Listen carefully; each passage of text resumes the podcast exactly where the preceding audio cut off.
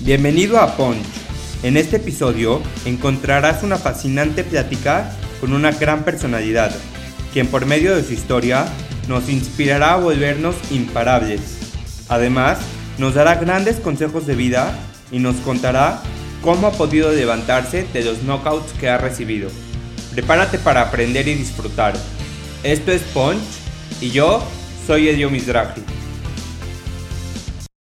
Puncher, ¿cómo estás? Bienvenido a un episodio nuevo de Punch. Hoy tenemos con nosotros a una super invitada, una líder en el tema de finanzas, sustentabilidad, con la cual vamos a aprender y platicar de muchísimas cosas. Andrea Musurrutia, ¿cómo estás? Bienvenida a Punch. Hola Elio, muchas gracias. Muy contenta de estar aquí contigo y con todos los que te escuchan. Andrea Musurrutia es un referente en temas de finanzas y sustentabilidad en México. Estudió finanzas y administración en la Universidad Panamericana y cuenta con estudios en el IPADE, Columbia Business School, Yale University y Collective Academy. Durante su trayectoria, Andrea ha sido parte de las empresas más importantes de México, como GBM, Grupo Bimbo, así como Grupo Herdes. Actualmente es directora de finanzas y sustentabilidad dentro del Grupo Herdes, una de las 100 mujeres más poderosas por la revista Expansión y una líder de la sustentabilidad por las empresas verdes, donde nos enseña que todos podemos ser parte de las soluciones. Pues bienvenida Ponch. Muchísimas gracias. Qué, qué bonita recepción y presentación. Eh, pero pues lo más importante es que esto, esto le sirva de algo, mi experiencia, a quienes, a quienes te escuchan. Entonces, yo lista. Y bueno, como siempre en todos los episodios, tenemos esta sección de preguntas llamada 5D. Son cinco preguntas cortas, rápidas, aleatorias, lo primero que te llega a la mente, ¿va? Ok. André, en tres palabras. Compromiso, eh, familia, dedicación. Lo primero que haces al despertar. Respirar muy profundo y pensar si quiero ponerles luz o no al teléfono. Si pudieras platicar con cualquier personaje de la historia, ¿con quién te gustaría? Con Barack Obama. ¿Cuál es el producto más vendido del grupo? La mayonesa McCormick. ¿Y qué le dirías a tu yo hace 10 años?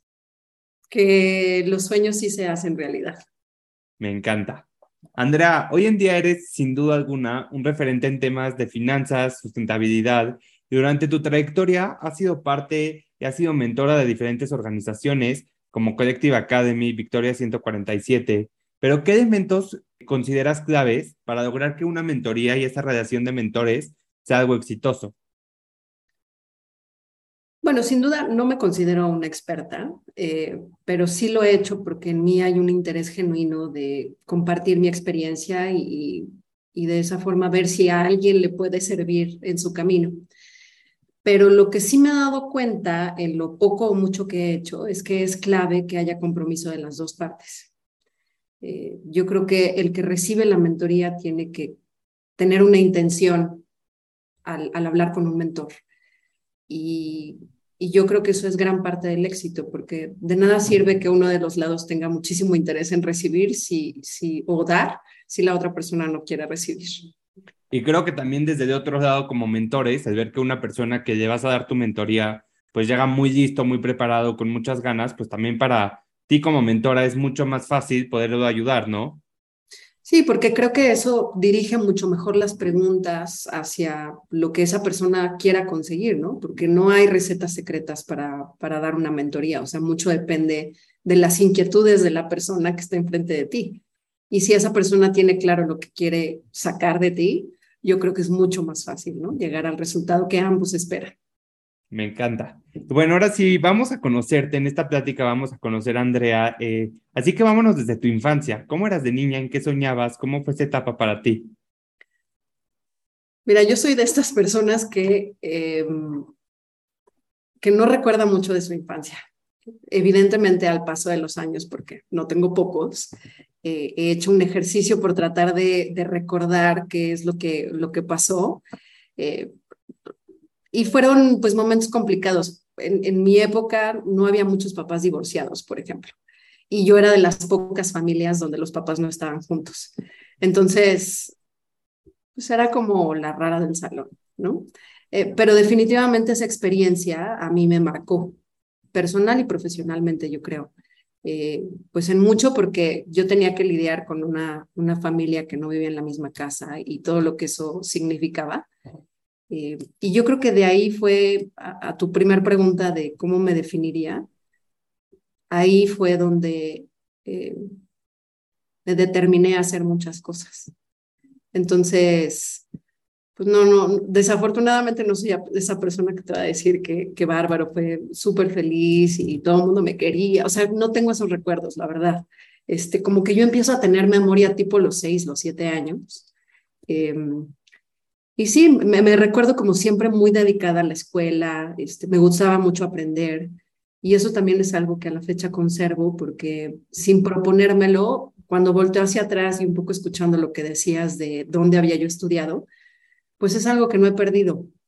Siempre me gusta estar aprendiendo y como por ahí lo puse en algún, en algún post, creo que no hay mejor época para aprender que esta, porque el acceso a la información es inmediato y la cantidad de información y calidad creo que es como en ningún otro momento de la historia. Entonces, una vez más, ¿no? Si regresamos a este eh, a este vínculo, a esta conexión que se hace entre el que da y recibe, lo mismo pasa aquí.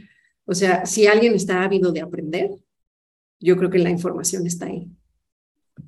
Mencionaste ahorita el tema, pues, ser hijo de papás divorciados. Yo también soy hijo de papás divorciados y me comparo un poco, como tú decías, con la, a lo mejor con mis amigos o con gente que no ha estado en esa situación.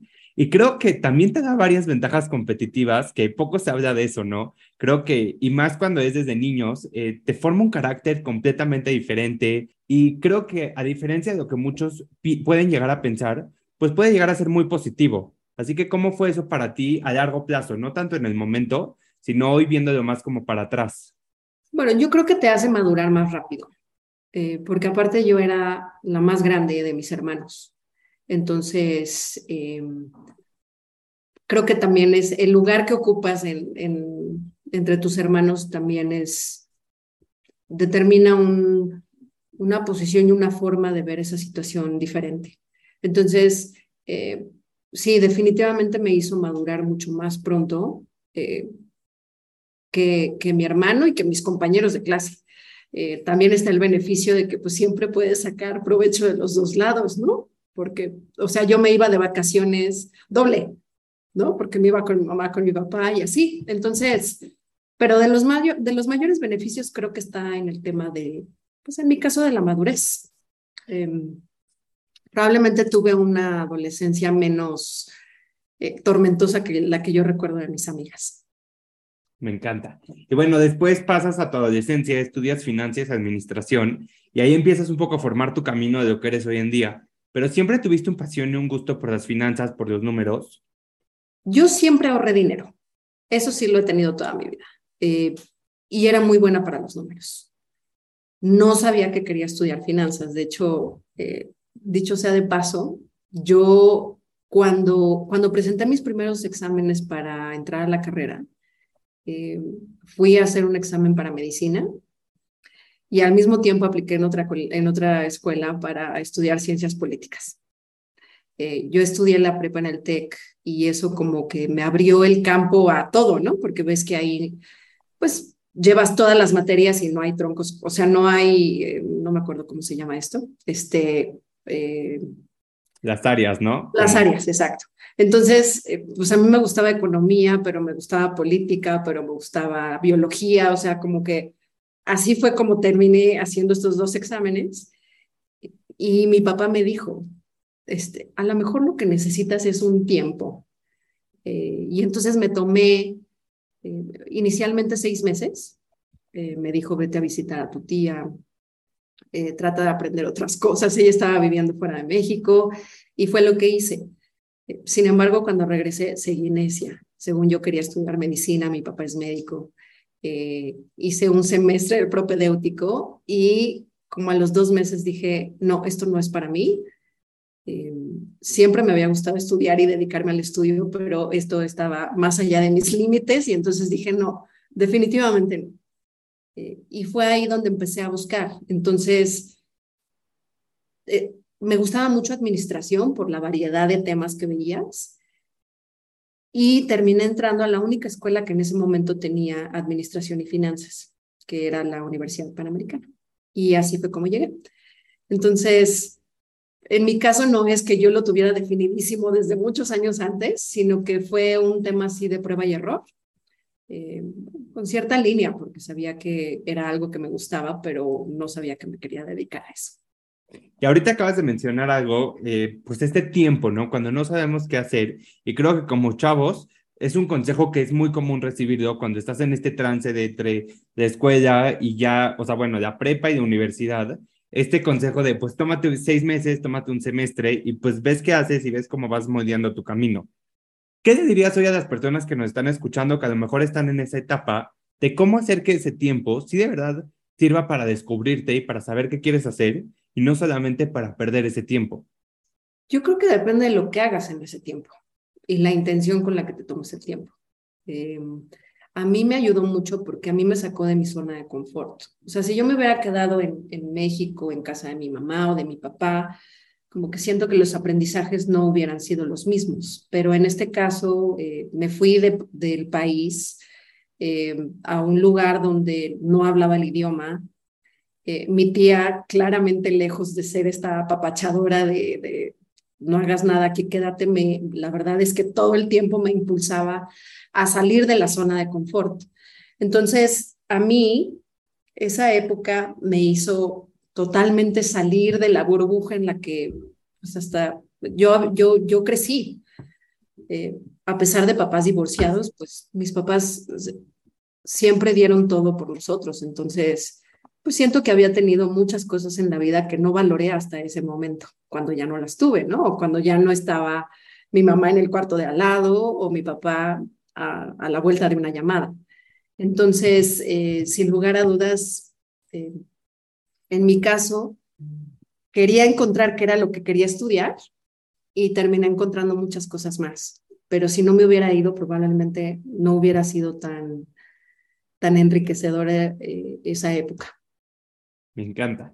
Y bueno, eh, estudias administración y finanzas y tu trayectoria laboral empieza con GBM, más tarde Grupo Bimbo. Entonces, platícanos un poco cómo empieza Andrea en el mundo laboral. Yo tenía, como te digo, como que siempre he tenido mucha curiosidad, muchas ganas de aprender. Eh, y hablando con una amiga, eh, yo tenía claro que quería empezar a estudiar, no hasta que terminara la carrera, sino antes.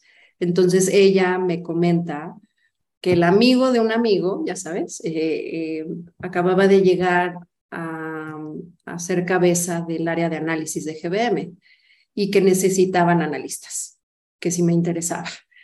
Y entonces así fue como llegué, este, sin mucha planeación de por medio. Eh, no sabía exactamente qué era lo que, a lo que me iba a enfrentar, este, pero fue un trabajo que me, me encantó, me formó eh, porque afortunadamente llegué a un lugar que, que, que forma personas, ¿no? Y que te marca de por vida. O sea, yo sigo viendo a mucha gente que, trabajó en esa época y otras épocas, y todo el mundo dice que, que, nos formó definitivamente GBM. Entonces, eh, la verdad llegué a un lugar donde aprendí muchísimo, las personas estaban muy dispuestas también a, a, enseñar. Eh, yo llegué a una posición de trainee en el área de análisis y eh, empecé como en diferentes sectores hasta que finalmente me quedé un poco de base en alimentos y bebidas y la persona que, que era la titular del, del sector se fue y así fue como yo me quedé de titular ahí. Y obviamente la, la relación que tuve con las empresas del sector pues creció y así fue como la gente de Bimbo me invitó a trabajar a Bimbo. Ahorita mencionabas que GBM te formó y que incluso a varios colegas con los que tú tuviste la oportunidad de trabajar también eh, pues fue parte importante de su crecimiento. ¿Qué cosas crees que hace bien GBM para que hoy en día pues, las personas que han pasado por ahí digan eso?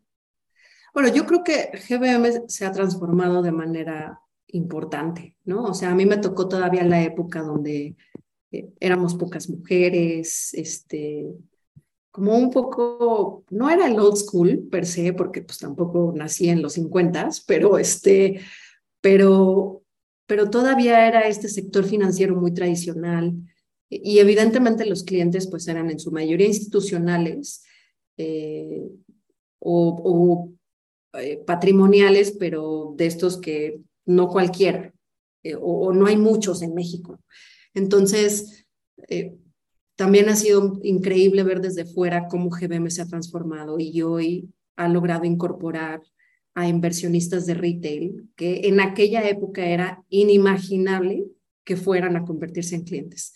Entonces, eh, creo que el esquema y la disciplina con la, que, con la que yo aprendí a analizar a las compañías es lo que en mi caso me forma, ¿no? O, o sientan las bases de mi vida profesional. Este, y seguramente para la gente que estaba en las mesas y, otras áreas de la casa de bolsa, pues su formación también eh, tuvo que ver con otros atributos, ¿no? Me encanta. Y ahorita ya platicabas un poco que el grupo Bimbo pues te buscan, eh, basado en tu experiencia en GBM, pero algo que me llama la atención es, pues estuviste casi ocho años en Bimbo, y en 2010 das este salto a Grupo Verdes.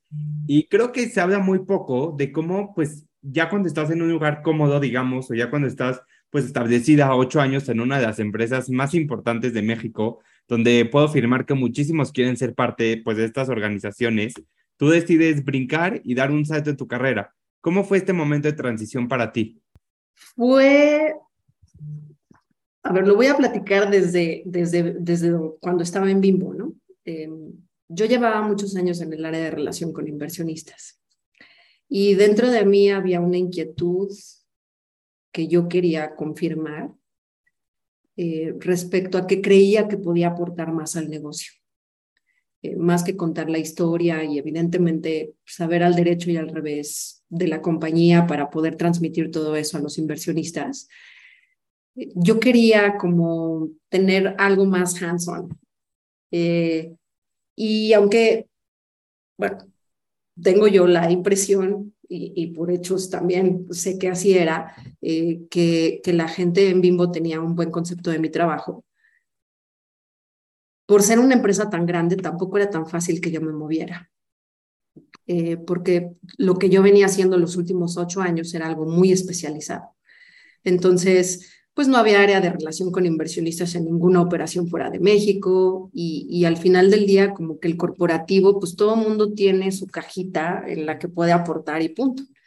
Entonces, eh, por eso fue que decidí eh, moverme, porque no encontré ese espacio y tampoco lo encontramos juntos, creo. Entonces, eh, me ofrecieron la oportunidad de irme a Grupo Verdes, a ampliar mi campo de responsabilidad. Y entonces dije, aquí es donde realmente me voy a dar cuenta si lo que yo creo es verdad, ¿no? Porque también, pues, cabía la posibilidad de que yo creyera que podía eh, hacer más y que no fuera así. Y, fue difícil porque, como tú bien dices, Bimbo es un, es un extraordinario lugar para trabajar. Eh, las personas con las que a mí me tocó colaborar eran sencillamente extraordinarias. Eh, y eso es bien difícil de, replicar. Entonces creo que eso fue lo que más, más trabajo me costó como dejar y desacostumbrarme. Eh, pero bueno, en el tiempo claramente con una dinámica diferente, eh, con personas diferentes, con una cultura diferente, pues termino estando en un lugar donde también afortunadamente me di cuenta de que sí mi tesis era, era correcta porque sí podía yo aportar más eh, y, en Grupo Verdes he encontrado un lugar increíble donde me han dejado hacer muchísimas cosas de esas que yo creía que podía hacer. Me encanta también esto que mencionas, cosas que yo creía que podía hacer, porque yo veo como un reto tuyo muy personal de estar siempre sacando tu mejor versión y pues demostrándote a ti misma de lo que eres capaz. También eh, Grupo Verdes es una compañía mucho más chica que, que Bimbo, ¿no? Entonces, pues claramente los procesos, y las formas de atacar las dinámicas pues son totalmente diferentes. Eh, por ejemplo, aquí no había un área de sustentabilidad, no había un área de comunicación corporativa y entonces pues también eso conlleva una responsabilidad porque pues si uno está viendo esas áreas de oportunidad, eh, pues hay que, hay que encontrar la forma de atacarlas, ¿no? Obviamente sabiendo que, que la cultura es, es la cultura de ese lugar y punto, ¿no? Sí, saberte adaptar creo que es una parte súper importante si eres pues un emprendedor también, como tu capacidad de adaptarte a las circunstancias que se te presenten. Y justo llegas a Grupo Herdes, actualmente después de muchos años de trabajo, eres la directora de finanzas y sustentabilidad del grupo. Pero platícanos brevemente sobre el Grupo Herdes, cuál es su portafolio de marcas y cuáles son tus roles dentro de la organización. Bueno, la compañía em, originalmente y tradicionalmente ha sido una compañía eh, con un negocio muy, muy fuerte de conservas.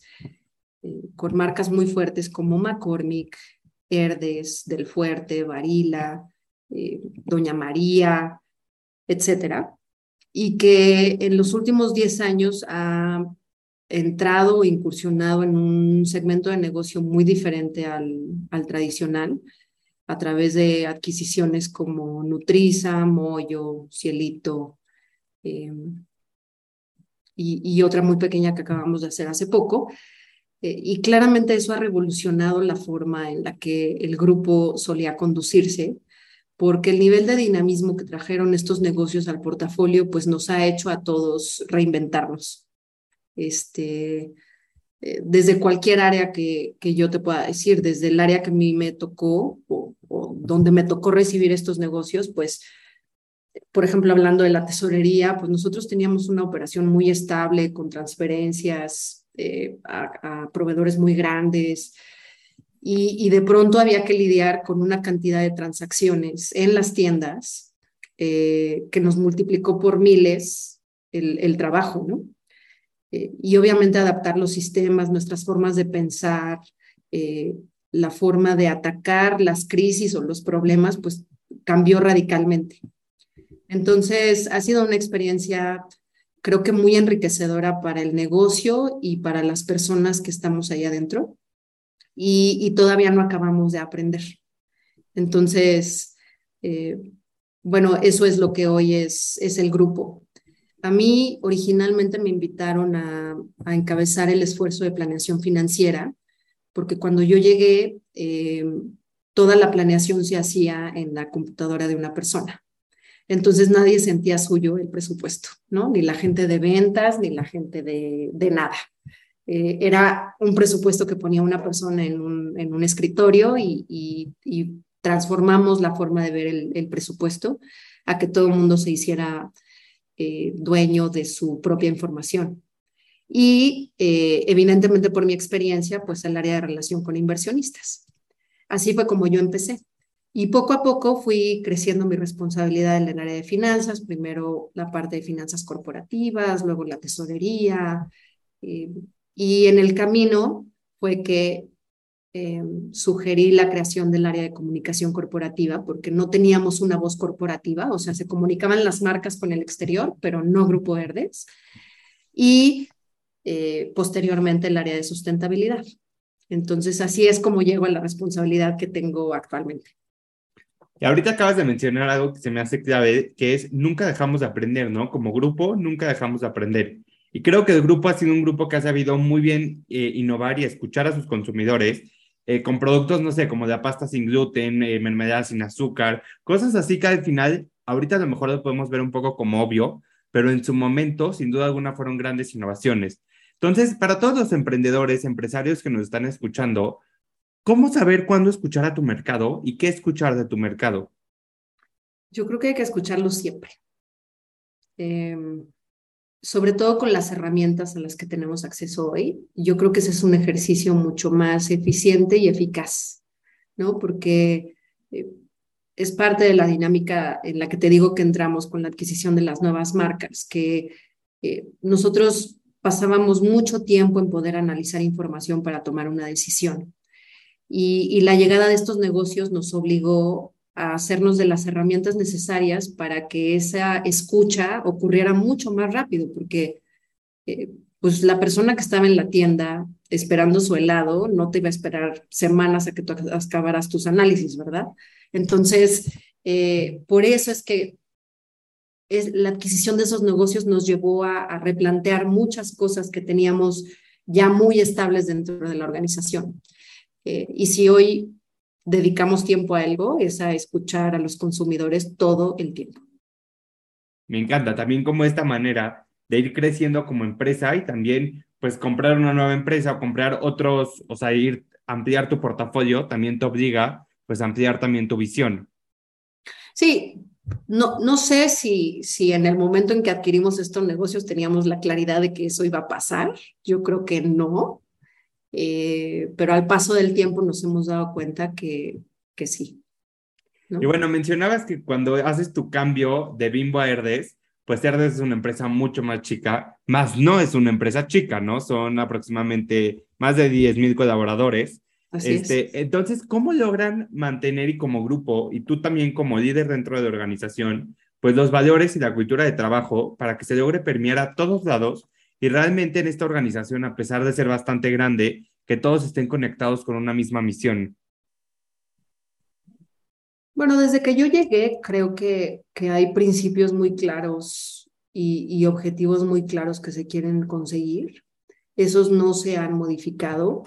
Eh, el hecho de haber adquirido estos negocios no significa que la esencia del grupo haya, haya cambiado eh, o que los orígenes e incluso el pensamiento de los fundadores haya, haya cambiado. Entonces, creo que eso es una parte que nosotros si hay algo que comunicamos es un pilar de legado porque somos una empresa de más de 100 años, eh, familiar, aunque pública, ¿no? Y, todo lo que eso significa. Pero al final del día, como que eso tiene un arraigo muy fuerte dentro de la organización. Y lo otro que eso provoca es que la visión con la que se planean las cosas es de largo plazo, porque aquí no estamos para el siguiente trimestre o para el siguiente conference call. Y eso creo que genera una cultura de arraigo en las personas muy fuerte. Eh, estabilidad sí, porque no, no, no, va a cambiar la estrategia de un momento a otro. Este, y creo que eso permea y es algo de lo más importante que el grupo conserva a lo largo de su historia. Sí, creo que a diferencia, por ejemplo, de un startup que está todo el tiempo con esta incertidumbre de un día para otro, de nuevos procesos porque la empresa va creciendo, ustedes al ser un grupo pues con muchísimos años de experiencia, con muchísimos colaboradores, creo que una parte súper importante es esta estabilidad que mencionas para poder lograr que todas las áreas se den de manera exitosa. Sí, y, como escucho a muchas de las personas que has tenido eh, en este espacio y en otros eh, podcasts, Creo que es muy importante para una empresa como nosotros eh, vislumbrar la mente o, incorporar la mente del emprendedor a nuestro día a día, que eso es en parte lo que ha venido a ser la adquisición de los negocios que te platicaba hace un momento. Pero creo que también esta visión de, de, largo plazo, de estabilidad, de claridad, eh, creo que eso también puede ser un buen balance para estos negocios que todo el tiempo están cambiando. ¿no? Eh, sobre todo pensando un poco en la gente, porque si hay algo que, que creo que podamos compartir es que eh, estas 10.000 personas que formamos parte del grupo, eh, pues tenemos claro que, que este no es un negocio ni que va a acabar mañana, ¿no? Ni que, ni que eh, vaya a cambiar totalmente de giro en, en los próximos tres meses. Entonces, tiene sus, sus pros y sus contras y creo que el arte está en saber balancear esas dos perspectivas. Y bueno, justo hablando de este tema de visión de largo plazo, creo que la pandemia obligó a todos los, pues todos los negocios y a pesar de tener un plan o una estructura, sin duda alguna vino a cambiar todo eso, a evolucionar de una manera eh, completamente disruptiva. Y a diferencia de muchas empresas, ustedes fueron, eh, tuvieron récord en ventas. Entonces, ¿cómo fue para ustedes esos cambios? ¿Qué, ¿Qué representó para ustedes este tiempo de crisis y cómo lo manejaron? Fueron pues como todos, ¿no? Y, sobre todo lo voy a poner en contexto porque nosotros estamos en una industria que no sucumbió, sino por el contrario, o sea, nuestros problemas estaban en que estábamos vendiendo mucho más de lo que en ese momento hubiéramos podido vislumbrar, o sea, nuestras tasas de crecimiento se subieron a doble dígito. Eh, entonces representó una oportunidad increíble porque creemos que todavía hay una oportunidad muy grande de, de penetrar el consumo de productos como los de nuestro portafolio. Eh, y la pandemia nos, nos dio esa oportunidad, pero claramente los mayores retos estuvieron en, en la gente, porque pues nuestras plantas no pararon. Eh, nosotros eh, se constituyó un comité de, de pues le llamábamos comité de COVID, ¿no? La, la verdad. Pues, sesionábamos diario, en la mañana y en la tarde y entonces creo que esa también es una muy buena práctica porque eso nos permitía tomar decisiones oportunas, ¿no? Y no ya pasadas eh, las crisis o los momentos difíciles. Entonces, nunca tuvimos que parar un centro de producción, un centro de distribución. Eh, dentro de todo, la gente sintió que el grupo estaba interesada por el bienestar de todos eh, y sobre todo pensando en estos negocios que tuvieron que cerrar, como las tiendas de, de Nutriza y, y demás. nunca prescindimos de ninguna de las personas. Entonces, creo que al, paso del tiempo, eso también te lo da pues la estabilidad de un negocio como este, ¿no? O una empresa como esta. Y, creo que eso la gente al paso del tiempo lo, lo valora, ¿no? Sí, sin duda fueron cambios, ¿no? Probablemente tuvieron que cambiar su estrategia en cuanto a los mejor productos que antes no se vendían tanto, se empezaron a vender muchísimo y productos que antes eran bastante fuertes, pues el consumo por ese tiempo disminuyó.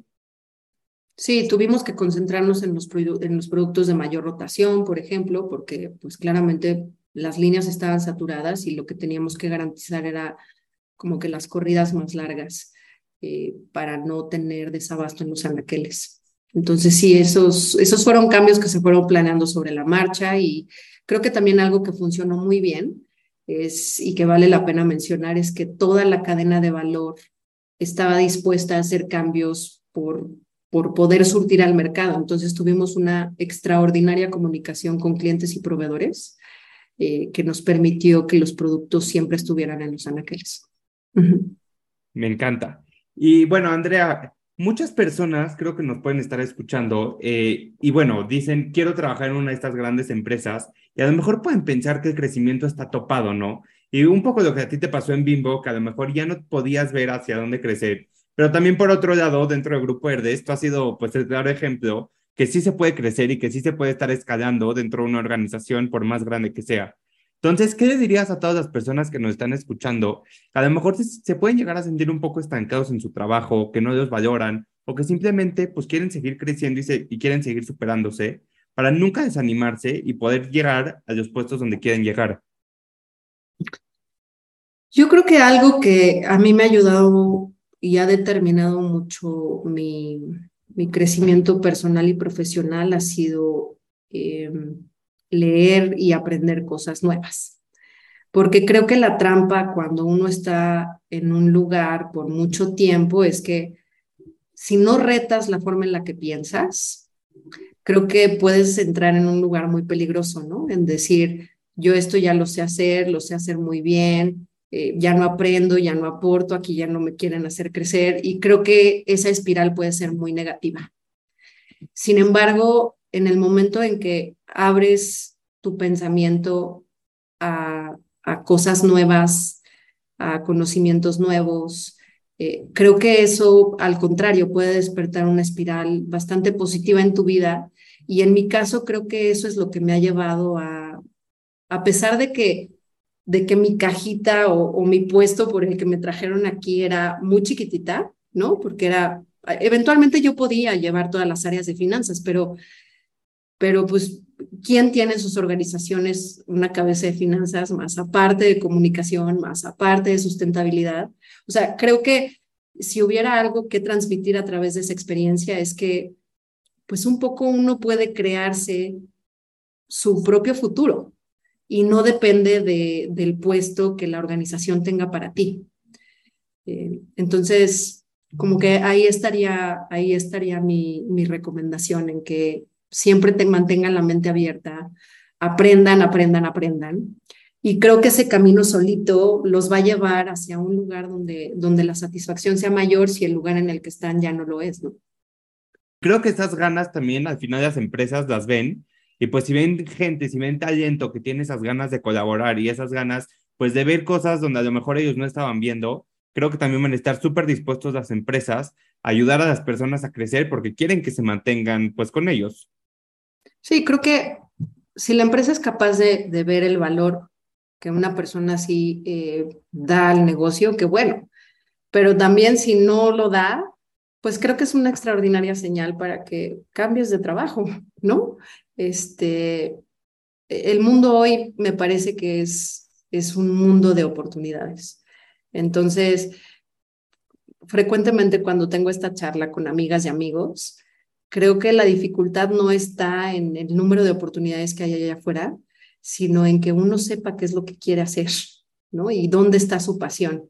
Si uno tiene claro eso, creo que la oportunidad llega, eventualmente llega. Y creo que como tú lo mencionabas hasta el principio, con la cantidad de oportunidades que tenemos, con el mundo en el que vivimos, donde tenemos todo un clic de distancia, no podemos poner pretextos, ¿no? Tuve un episodio hace poco con Armando Regil y él decía esta frase, no podemos poner, poner pretextos porque tenemos tantas oportunidades que poner pretextos es ilógico. Con todas las oportunidades que tenemos para crear, para crecer, para hacer que las cosas pasen, los pretextos simplemente es que no tienes la pasión necesaria o las ganas para hacerlo. Así es. O que no has invertido el tiempo suficiente en conocerte y entender qué es lo que te genera pasión en la vida. Eh, de hecho, si yo tuviera que también, pensando en, en, quien te escucha, em, algo que yo creo que a mí me ha ayudado toda mi vida es que siempre ha habido un ejercicio de autorreflexión. Y te voy a decir que no es porque yo lo tuviera clarísimo siempre, ¿no? Sino que por la circunstancia que te decía yo de, de, mis papás y todo, yo fui a terapia desde muy chica. Entonces, creo que eso te abre un abanico a, entender mucho mejor quién eres, qué es lo que quieres, qué es lo que buscas y eventualmente ese ejercicio puede convertirse en algo tan trascendental como uno quiera, ¿no? ¿Cuál es tu misión en esta vida? ¿Qué, propósito tienes? ¿Qué quieres lograr? Eh, y creo que el no saber eso te pone en un lugar muy riesgoso porque de pronto te puedes encontrar en un trabajo que no, se no te satisface, pero si tampoco sabes cuál es el que sí te satisface, pues a dónde te mueves. Eh, entonces creo que es muy importante que todos invirtamos tiempo en conocernos a nosotros mismos, porque, porque nosotros no somos nuestro trabajo, somos mucho más que eso. Entonces, eh, me parece que ese trabajo es indispensable y todos deberíamos de hacerlo, todos. Me encanta, me encanta cómo lo mencionas, muy claro, porque pues una vida sin pasión es una vida sin sentido y es una vida sin conocimiento. Y como tú lo dijiste, me encantó la manera y por eso lo quiero recalcar, ¿no? No puedes decir no me gusta mi trabajo porque no sabes qué sí te va a gustar. Entonces, a, a manera de que nosotros nos conocemos, creo que podemos tomar mucho mejores decisiones. Así es, sin duda. Y bueno, Andrea, para empezar a cerrar, ha sido parte de los grupos más importantes del país, como Grupo Bimbo, Grupo Herdes, como estuvimos platicando durante esta plática. Y creo que sin duda alguna no existe una fórmula para el éxito, pero que sí existen ciertos patrones que te pueden guiar para que tengas mayores probabilidades de tener ese éxito. ¿Qué cosas has visto y qué similitudes has visto en estas dos empresas que hoy todos los jóvenes o todos los empresarios que nos están escuchando podemos implementar en nuestras empresas o en emprendimientos? Por un lado, creo lo que te decía, o sea, entender que hay, hay decisiones que hay que tomar en el corto plazo, pero yo creo que hay que tener muy claro hacia dónde quieres llegar. Eh, esa a mí me parece clave. Eh, y, y, hoy creo que es mucho más importante asegurar que todos los negocios, por estables que sean y por décadas que tengan de historia, yo creo que lo que le ha pasado al grupo eh, con la dinámica que vino a traer eh, la adquisición de estos negocios, yo creo que también es una combinación muy sana que todos los negocios deberían de tener, ¿no? Como esta parte muy estable, muy tradicional y este otro dinamismo que reta, porque los dos se retan el uno al otro y creo que en esos retos es que se puede sacar la mejor versión de ambos. Entonces, creo que esos dos son los que yo sacaría de estas dos experiencias profesionales. Me encanta. Si pudieras dejarle un solo consejo a la juventud, ¿cuál sería y por qué? Se me hace que ya lo eché a perder hace rato. Yo les diría que inviertan no solo en sacar buenas calificaciones, en sacar un título profesional, en tener un trabajo y ascender, ascender, ascender, ganar más dinero. O sea, creo que también la inversión y la más importante me parece que está en ustedes como personas. Eh, creo que eso tiene un impacto sí en tu trabajo, pero también en tu vida personal, ¿no? En la relación con tus amigos, con tu familia, contigo mismo. Entonces, ese sería mi, mi consejo. Sin duda, porque a manera que tú puedas estar bien en tu vida personal, vas a estar bien en todos los ámbitos. Así es, independientemente del trabajo en el que estés. Me encanta. Pues, ¿qué viene para Andrea? ¿Qué viene para el grupo? ¿Cuáles son tus próximos retos? yo tengo un interés personal desde hace varios años eh, de, de ayudar a las mujeres a, a encontrar o a lograr su libertad financiera. Eh, entonces, como que cada vez hago más pininos en ese sentido. Eh, me gustaría que eventualmente ese, ese fuera el lugar donde invirtiera la mayor parte de mi tiempo fuera de mi familia, eh, porque creo que la oportunidad en México y en general en toda Latinoamérica es enorme. yo, por, te digo, tuve estos privilegios donde pude ahorrar, ¿no? Desde muy chica y, y mi primer trabajo me, me abrió las puertas al, al mundo de las acciones y como que siempre he estado relacionada, pero a la hora de que yo volteo y le pregunto a mis amigas o, a personas con las que trabajo, creo que eso no lo tenemos todas. Entonces, eh, ojalá algún día pueda contar que genere un impacto en una comunidad de mujeres que hoy tienen unas finanzas sanas y que por tener esas finanzas sanas son libres, ¿no? También en tener este tipo de espacios, este tipo de foros, por eso te agradezco que vengas acá, porque sin duda estás haciendo un impacto y muchas a lo mejor mujeres que te, o sea, que quieren estar en el mundo corporativo, en el mundo de las finanzas, que creen que es imposible, el ver historias como las tuyas, sin duda alguna les va a inspirar y van a ver, pues que sí se puede. Sí, creo que hoy seguimos estando en un mundo donde hay retos muy fuertes para las mujeres en todos los ámbitos, pero en, en las finanzas es claro.